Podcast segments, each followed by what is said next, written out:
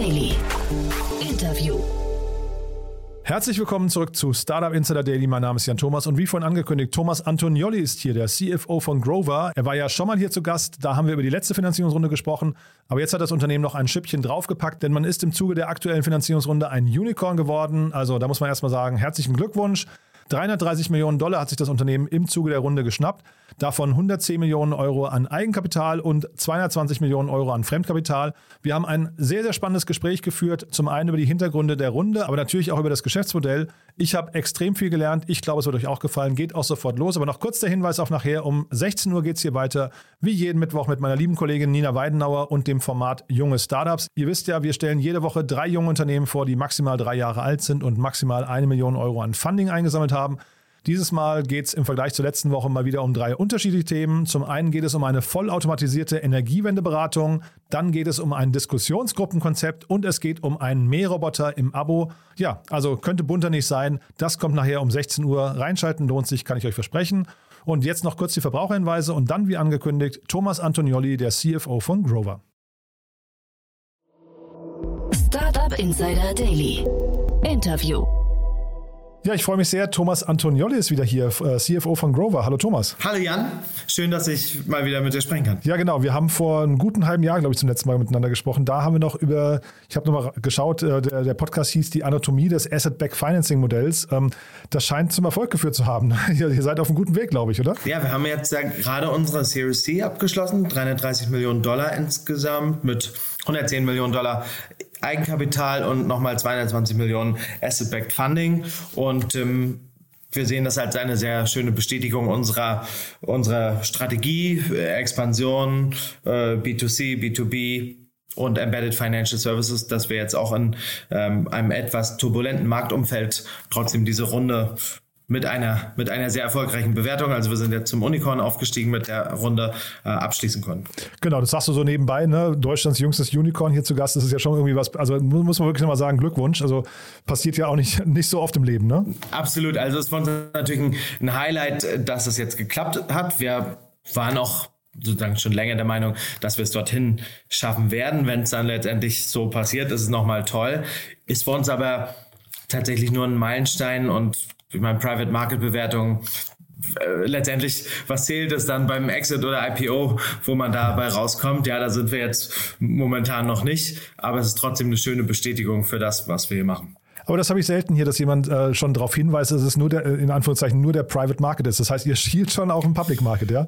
Naja, letztendlich ähm, ist das schon ein Thema, was für uns sozusagen die, die, die Wunsch-Exit-Route, ja, dass wir denken, wir wollen eben gerne eine globale Konsumermarke aufbauen und dann entsprechend wie ein Netflix oder Spotify auch äh, unabhängig an der Börse weiterhin unsere Strategie ausführen können. Mhm. Man merkt auch, du bist der CFO, ne? Das heißt, du hast sowas dann auch, wie auch weit, weitsichtig schon im Blick. Ja, wir haben ja auch äh, mit der Linda Rubin und Chief Investment Officer, die jetzt auch die Funding-Runde ähm, federführend gemanagt hat und auch letztendlich auch mit einem Auge auf Richtung Börsengang schon zu uns gekommen ist. Das ist jetzt noch eine Zeit, äh, sozusagen, das liegt jetzt noch in der Zukunft. Da kann man sich auch nicht immer nicht äh, festlegen, was, was das Timing oder darf man sich nicht festlegen, was das Timing ist. Aber ist, ähm, so viel kann ich sagen, ist schon unsere Wunschroute, ja. Ja, super spannend. Also bevor wir da jetzt weiterreden, Thomas, vielleicht nochmal ganz kurz für die, die euch nicht kennen. Ich meine, ihr seid ja sehr präsent, ihr habt äh, im Out-of-Home-Bereich viel gemacht und sowas. Du hast gerade schon gesagt, ihr wollt eine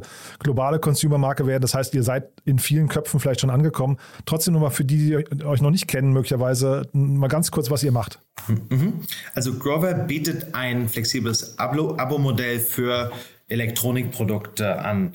Das ist alles vom Handy übers Laptop bis hin zur Spielkonsole, Virtual Reality oder E-Mobility äh, bieten wir monatlich flexibel inklusive einer Schadensversicherung an.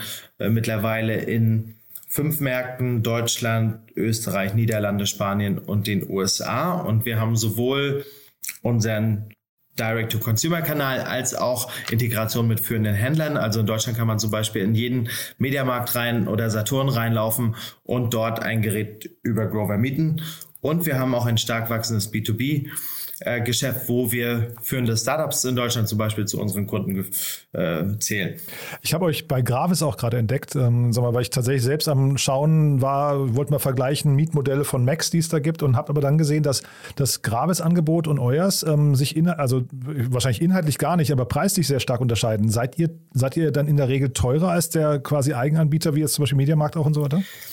Also bei Mediamarkt sind wir ja der Anbieter für das Vermietmodell. Der alleinige bei, Anbieter. Der alleinige. Bei Gravis gibt es, läuft nebenbei, neben parallel zu uns das sogenannte Apple-Abo, was es in Deutschland schon gibt. Da war, gab es ja kürzlich auch äh, einen Bloomberg-Artikel, dass, dass Apple das vielleicht plant, auch international. Und ähm, da ist der Unterschied zwischen dem Grover-Modell und dem, und der, dem Apple-Abo, ist, dass man sich bei Apple in der Regel oder nicht in der Regel, sondern für 24 Monate bei Mobiltelefonen oder 36 Monate bei Laptops äh, committen muss. Und dann am Ende hat man ist sozusagen wie so ein Forward Trade-in Offering. Wenn man dann nach den 36 mhm. Monaten das Produkt behalten will, muss man nochmal einen großen, so ungefähr die Hälfte des Kaufpreises nochmal Cash bezahlen mhm. am Ende oder das Produkt zurückschicken. Während bei uns die Laufzeiten ja ein, sechs, drei oder zwölf Monate sind mhm. und man danach ein monatlich flexibles äh, Kündigungsrecht hat. Ja, und auch das Produkt dann am Ende äh, kaufen kann oder für einen Euro erwirbt, wenn man 120 Prozent des äh, Kaufpreises als Mieten gezahlt hat. Also, also was, was quasi mein Fehler gerade zu sagen, sie waren inhaltlich gleich, weil das sind sie gar nicht. Euers ist flexibler, höre ich raus, und auch kurzfristiger möglich.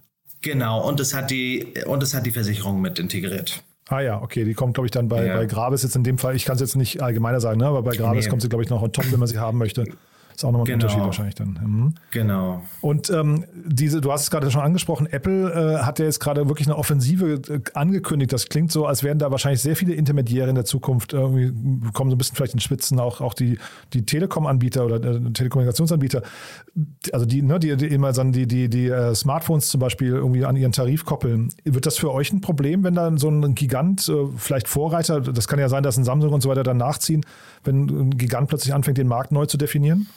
Also wir finden das eigentlich gut, weil das ja für uns eine sehr schöne Bestätigung äh, dessen ist, dass es eine, eine ausreichend große Nachfrage nach, nach einem Abo-Modell gibt und immer mehr gibt. Das sehen wir insbesondere auch bei jüngeren Käuferschichten, dass sie sich für eine flexiblere, flexiblere und nachhaltigere Form des Konsums interessieren.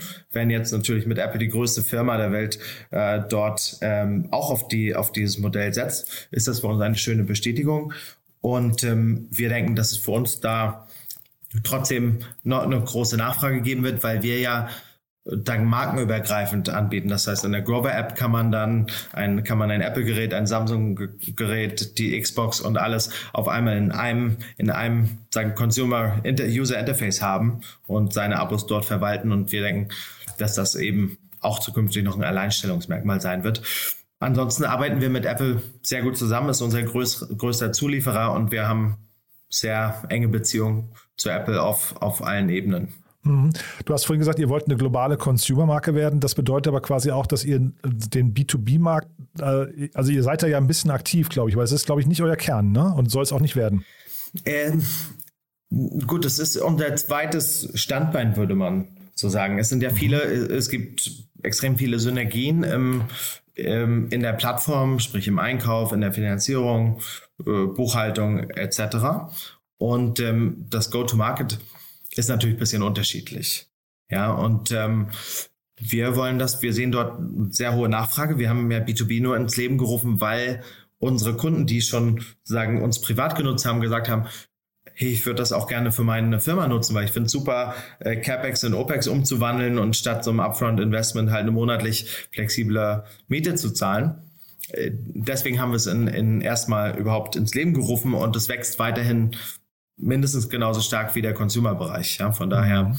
wird da eher die Bedeutung in Zukunft noch zunehmen.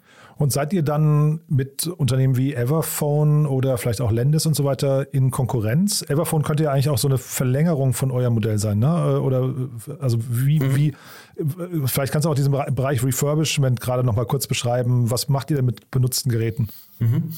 Also bei uns ist es so, dass die durchschnittliche Mietdauer auf Produktebene zwölf Monate beträgt und ähm, wir die Produkte für drei bis vier Jahre im Umlauf behalten. Wenn ein Kunde das Gerät zurückschickt, dann wird es, wird, sagen, werden erstmal die Daten gelöscht mit einer, mit einer, sagen, Hochsicherheitssoftware, dann wird das Gerät gereinigt, das wird geprüft auf Schäden, wenn nötig werden da Reparaturen äh, ausgeführt und dann geht das Gerät raus an den nächsten Kunden. So läuft das bei uns und wir schaffen damit halt auch den Nachhaltigkeitsaspekt zu abzudecken, dass wir eben das Gerät deutlich länger im Umlauf halten, als das jetzt ein einzelner Nutzer im Durchschnitt tut. Mhm. Ja, da, das ist erstmal zu dem, zu dem, sagen, wie funktioniert es mit dem Refurbishment. Hm, auf der B2B-Seite, ja, gibt es einmal, äh, gibt es die beiden Anbieter in Deutschland, Everphone und Lendes neben uns, wo nach unserem Verständnis, ich bin da natürlich nicht, nicht im Detail drin, aber nach unserem Verständnis fokussiert sich Everphone mehr auf Enterprise-Kunden, also sprich äh, Kunden mit mehreren tausend Geräten. Und ähm, Lendes macht sowohl Möbel als auch Elektronik und ähm, fokussiert sich auch auf, auf, auf Startups eher und SMEs. Und wir sind auch eher im Bereich SMEs und Startups und fokussieren uns eben auf Elektronik. Okay, das heißt, es gibt durchaus die Möglichkeit, dass ihr euch an manchen Punkten auch mal über den Weg lauft, ja? genau, wir laufen uns an manchen Punkten auch über den Weg. Wir haben teilweise auch die gleichen Investoren. Ähm, und wir, Konkurrenz belebt ja bekanntlich das Geschäft. Mhm. Und sag mal, vielleicht nochmal ganz kurz, weil du eben CAPEX to OPEX, ähm, dieses Umwandeln äh, gerade erwähnt hast. Magst du das nochmal kurz erklären? Weil das hört man ja immer wieder. Das ist ja momentan, mhm. glaube ich, fast so ein, äh, was ich gerade aus Financial-Brille, ein sehr spannender Bereich auch, ne? Mhm. mhm. Nun, ähm, jetzt als CFO oder CTO von einem, von einem von einem Startup, was sich gerade im Scaling befindet, stehe ich eben vor der Entscheidung, okay, ich stelle jeden Monat 20, 30, vielleicht sogar 100 Leute ein. Jeder braucht ein High-End MacBook, kostet zweieinhalb bis 3.000 Euro, braucht noch einen Monitor dazu, ein Keyboard, vielleicht ein Handy. Äh, bin ich leicht mal bei über 5.000 Euro pro neuen Mitarbeiter, die ich erstmal, wenn ich die Sachen selbst kaufe, erstmal selbst ausgebe und dann habe ich die Geräte, ich weiß nicht ganz genau, wie lange werde ich diese Mitarbeiter überhaupt haben? Passiert da vielleicht irgendwas? Gehen die wieder? Was mache ich damit? Und so weiter.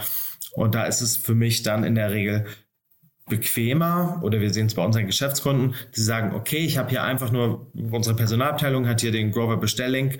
Wenn neue Mitarbeiter kommen, bestellen sie einfach hier die Geräte, die gebraucht werden.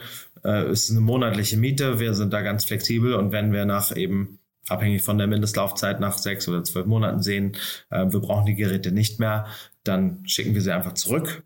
Und falls wir sie dann doch länger mieten, dann sind wir trotzdem gedeckelt bei diesen 120 Prozent vom, vom Kaufpreis. Das ist sozusagen dann unsere, unser Premium, was wir für die Flexibilität zahlen. Mhm. Ich hatte neulich mit dem Daniel Wild schon mal über euch gesprochen, über diese Finanzierungsrunde. Da haben wir das so ein bisschen analysiert. Ähm, ich habe jetzt die Zahl gerade nicht mehr gefunden, aber ich glaube, ihr hattet irgendwie kommuniziert, so rund 120, 130 Millionen Euro Umsatz habt ihr, glaube ich, im letzten Jahr gemacht. Ne? Ist das richtig? Äh, das war die Runrate zum Ende des Jahres. Okay. Ja, ähm, weil wir haben versucht so ein bisschen, also ne, ihr habt ja sehr viel, mhm. ähm, wir haben ja vorhin drüber gesprochen, ähm, Asset-Backed Finance, wir haben, ihr habt sehr viel Fremdkapital drin und da haben, uns, mhm. haben wir uns so ein bisschen gefragt, ob man diesen Umsatz relativ teuer erkauft. Also kannst du vielleicht das nochmal ins Verhältnis rücken, weil das äh, hat sich, also ne, ich will jetzt gar nicht äh, mhm. eure, eure Leistungen schmälern, aber es ist so, vielleicht nochmal kurz zur Einordnung des Modells. Genau, also von den, von den Fremdkapital Transaktionen, die wir haben, davon ist noch der überwiegende Teil nicht gezogen. Ja, also wir haben mhm. Stand heute etwas mehr als 300 Millionen Euro an äh, von diesen Verbriefungen abgerufen und dafür Geräte eingekauft und wir äh, erzielen ungefähr immer auf den auf den Gesamtanschaffungspreis der Geräte schaffen äh, erzielen wir ungefähr 50 55 Prozent Umsatz pro Jahr. Sprich, wir kaufen ein Gerät für 1000 Euro und ähm, erzielen damit pro Jahr ungefähr 500, 550 Euro Umsatz.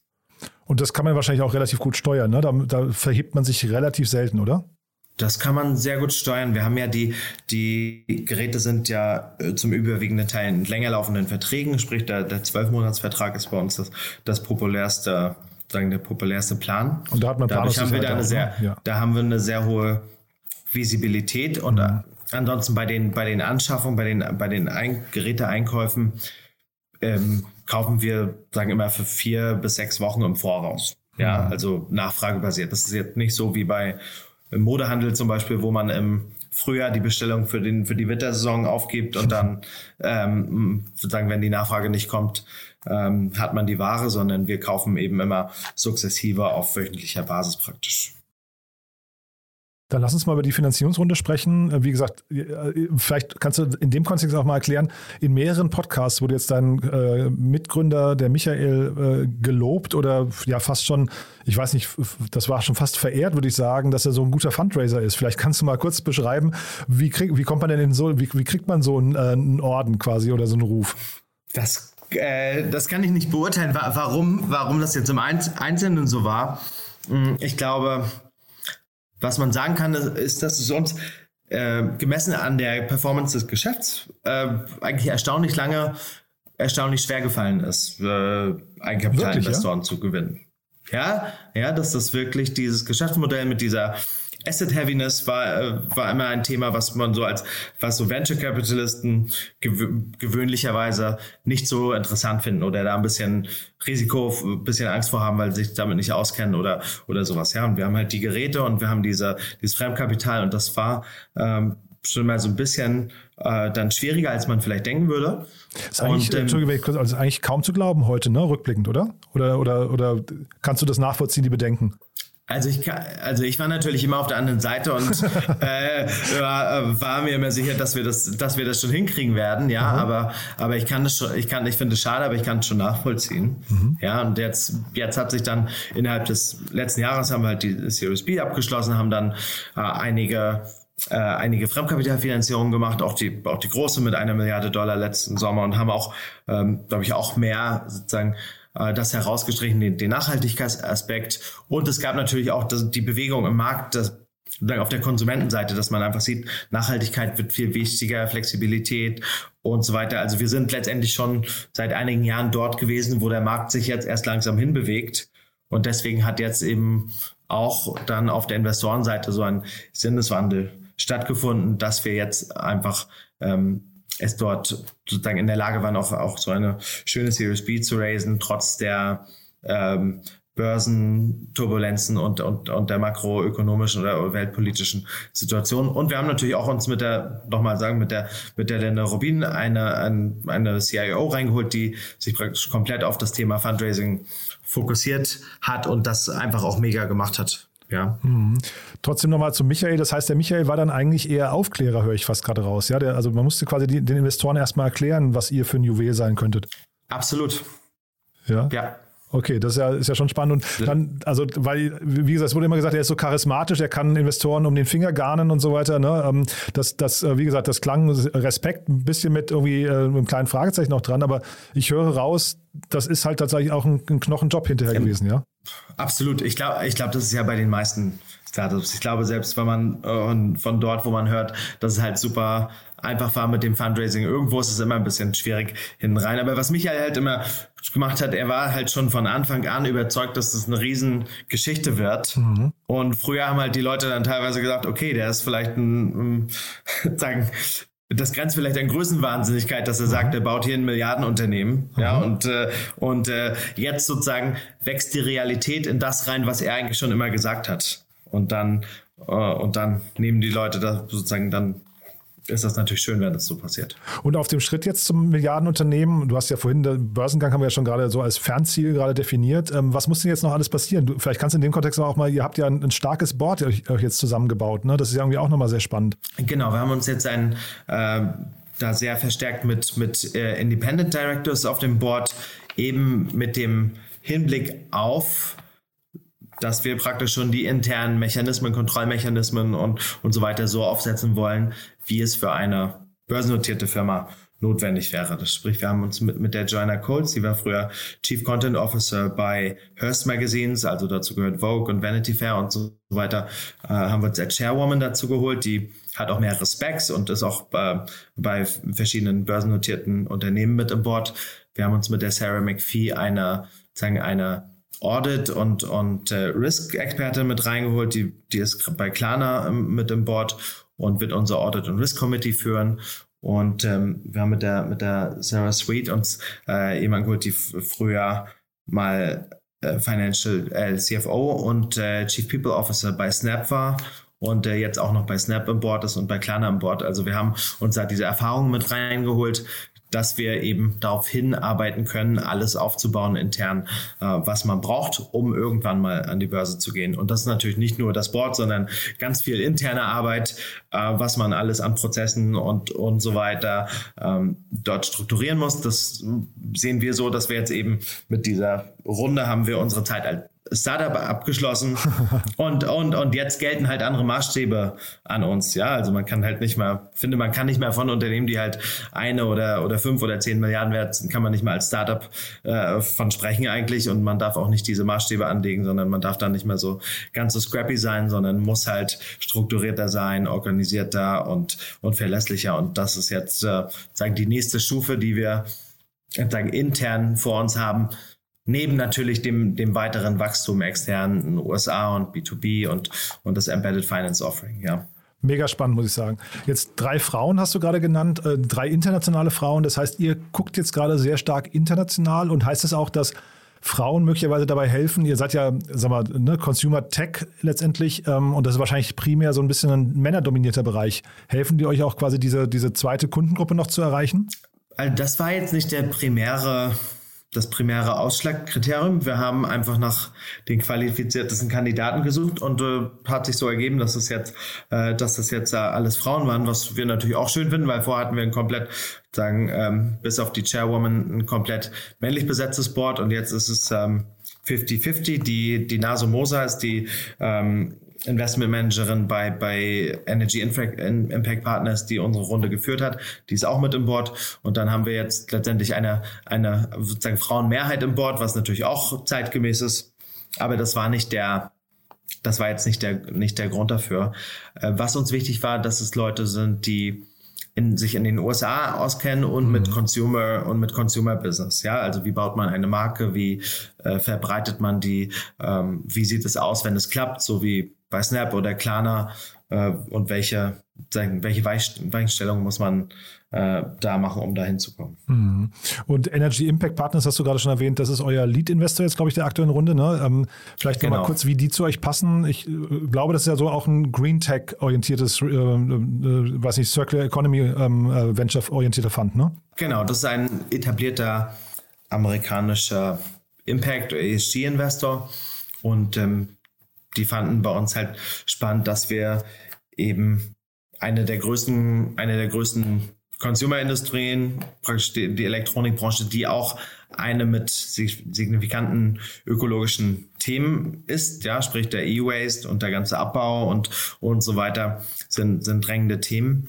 Und ähm, sie haben eben in uns eine neue Form des, des Zugangs oder, oder Konsums gesehen, äh, die, die halt praktisch dieser dieser ähm, E-Waste ähm, Produktion reduziert, weil wir eben, wie ich schon am Anfang angedeutet habe, wir, wir verlängern den Lebenszyklus des einzelnen Produktes signifikant. Hm.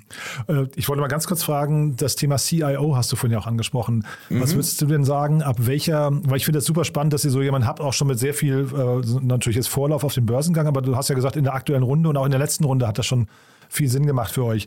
Habt, und du hast gesagt, es hat am Anfang, ist es euch schwerer gefallen, Geld zu raisen. Hat da der, die CIO gefehlt? Würdest du empfehlen, dass man so jemand vielleicht noch viel früher reinholt? Ich glaube, das hängt vom Geschäftsmodell ab. Ja, mhm. bei, bei uns hat es, wir haben eben sehr viel, wir haben eben diese ganze Fremdkapital, Asset-Back-Thematik. Dann haben wir ein extrem zahlengetriebenes und ein Geschäftsmodell mit sehr vielen KPIs und Stellschrauben und so weiter. Und dann halt noch die, die Eigenkapitalseite und ähm, das ist ganz schön viel für eine, äh, sozusagen für, für eine äh, Person. Aha. Und natürlich holt man sich dann sukzessive Leute rein, die besser sind in den speziellen Teilbereichen. Ja, und wann, wann ja bei uns jetzt der Hintergrund, dass wir halt praktisch schon eine, sagen, in der, in der, in der Private Round anfangen, die Equity Story und so weiter für den, für, für irgendwann Public Markets aufzubauen mhm. und da auch eine personelle Kontinuität haben ja, und jemanden haben, der wirklich schon x-mal so Börsengänge gemacht hat und, und weiß, wie das, wie das alles funktioniert. Mhm. Ich glaube, da kann man keine, also kann ich keine generelle Antwort geben, für wen das wann, mal, wann Sinn macht, ja. Mhm. Und apropos äh, zu viel für einen alleine, wie, wie viele Mitarbeiter seid ihr eigentlich gerade und sucht ihr gerade Mitarbeiter? Ja, wir sind jetzt knapp 500 Mitarbeiter. Wahnsinn. Und wir planen weiter einzustellen, insbesondere in den USA, aber auch in, auch in Deutschland, hier in Berlin oder remote. Wir sind da mittlerweile komplett flexibel, wo, von wo ähm, talentierte Mitarbeiter für uns arbeiten. Insbesondere natürlich im Product Engineering suchen wir viel, ähm, auch im Finance-Bereich. Äh, BI, Data Science, also auf unserem Jobboard wird man jede Menge ähm, äh, Angebote finden. Und Company-Sprache ist Englisch? Company-Sprache ist Englisch, ja. In manchen Bereichen, erstaunlicherweise, in manchen Bereichen braucht man halt Deutsch und es fällt uns deutlich schwerer, deutschsprachige Mitarbeiter zu finden. Ähm, als, als, als wenn das, wenn das sozusagen nicht benötigt ist. Das ist ja auch nochmal ein äh, interessanter Hinweis, ja. Also das sind so Dinge, die muss man, glaube ich, mal irgendwann auf den Grund gehen, warum das so ist. Ähm, aber ich würde mal sagen, Thomas, mit Blick auf die Uhr bis hierher erstmal, haben wir aus deiner Sicht was Wichtiges mhm. vergessen? Ich überlege gerade, ich denke nicht, vielleicht das NFT wolltest du noch ansprechen. Ah, das stimmt. Ja, das habe ich, das, da habe ich im Vorfeld gesagt, da bin ich bei eurer, in eurer Pressemeldung drüber gestoßen oder ich war in irgendeinem Artikel. Das musst du mir nochmal erklären, was ihr da, ihr habt für die Mitarbeiter ein NFT rausgegeben, ne? Genau, also das war eher ein, sagen eine, eine kleine, kleine Gaudi. Wir haben eben für jetzt für die, für das Unicorn Announcement haben wir bei einer österreichischen Künstlerin ein NFT in Auftrag gegeben mhm. äh, mit einem mit einem kleinen Unicorn äh, auf einem Grover Logo und ähm, das ist eine limitierte Auflage natürlich, wie das so bei NFTs funktioniert und äh, jeder unserer Mitarbeiter und unsere Investoren hat praktisch äh, eine Version davon bekommen, jetzt so als kleines Deal Toy. Aha, und da geht man jetzt auch davon aus, dass es das natürlich im Wert natürlich dramatisch zulegen wird in der nächsten Zeit, ne? wahrscheinlich auf OpenSea schon im Schwarzmarkt schon, schon längst heavy getradet. Ne? ich ja. denke schon, es ja. muss so kommen. Startup Insider Daily. One more thing. Präsentiert von Sestrify. Zeit- und kostensparendes Management eurer SaaS-Tools. Also sehr, sehr spannend. Und äh, ja, als letzte Frage, Thomas, äh, wie immer, wir haben eine Kooperation mit Sestrify und bitten jeden unserer Gäste nochmal ein Lieblingstool vorzustellen. Und da bin ich gespannt, was du mitgebracht hast. Mhm. Also mir hat in, in den letzten sechs Monaten das neue Tool, was mir am meisten geholfen hat, ist Calendly. Gibt es schon mhm. länger, aber ich habe es für mich entdeckt und ich finde, es spart mir einfach mega viel Zeit, äh, irgendwelche Calls oder Meetings zu koordinieren, weil man einfach dann den, der anderen Seite Zugang zum Kalender gibt und, und die sich dann einen Slot aussuchen kann, der gut passt. Ja, was wirklich spannend ist, ist, äh, ich glaube, das erfolgreichste afrikanische Startup, was es gibt. Ne? Es kommt aus Nigeria ähm, und finde ich, finde ich, also ist glaube ich auch ein Unicorn, ne? Da hast, bist du also quasi in bester Gesellschaft. Ja, mega Lösung. Ja, mega Lösung und wahrscheinlich, ich vermute mal, du machst, machst viele Termine, wahrscheinlich äh, auch Heavy User, ne? Absolut. Das Segment One More Thing wurde präsentiert von Sastrify, der smarten Lösung für die Verwaltung und den Einkauf eurer Softwareverträge. Erhaltet jetzt eine kostenlose Analyse eurer SaaS-Tools und alle weiteren Informationen unter www.sastrify.com/insider. Dann kommt noch ein Jingle. Also Thomas, hat mir großen Spaß gemacht. Vielen Dank, dass du da warst. Und ja, nochmal Glückwunsch, äh, Deutschlands jüngstes Unicorn. Bin gespannt, wann das nächste kommt, aber bis dahin habt ihr jetzt erstmal den Titel und ja, weiterhin alles Gute. Sehr gut. Dankeschön, Jan. Hat mich sehr gefreut, mit dir zu sprechen. Startup Insider Daily, der tägliche Nachrichtenpodcast der deutschen Startup-Szene. So, das war Thomas Antonioli, der CFO von Grover. Ich hoffe, es hat euch Spaß gemacht. Wenn dem so sein sollte, wie immer die Bitte, empfehlt uns doch gerne weiter. Wir freuen uns immer über neue Hörerinnen und Hörer, die uns noch nicht kennen. Überlegt doch mal kurz, wen das Thema interessieren könnte. Entweder weil er oder sie Grover schon benutzen oder weil er oder sie sich einfach für schnell wachsende Startups, für erfolgreiche Startups oder für Fintechs interessieren. Also ich glaube, für jede dieser Menschengruppen war das sicherlich ein sehr, sehr spannendes Gespräch. Von daher vielen Dank fürs Weiterempfehlen. Und nicht vergessen, nachher reinzuschalten um 16 Uhr junge Startups mit meiner lieben Kollegin Nina Weidenauer und drei sehr unterschiedlichen Themen. Einmal dem Thema Energiewendeberatung, dann dem Thema persönliche Gesprächsgruppen und zu guter Letzt das Thema Mähroboter im Abo. Ja, also reinschalten lohnt sich. Das nachher um 16 Uhr. Ich sage schon mal Danke für heute und wünsche euch einen wunderschönen Tag und ja, aller spätestens bis morgen. Ciao, ciao.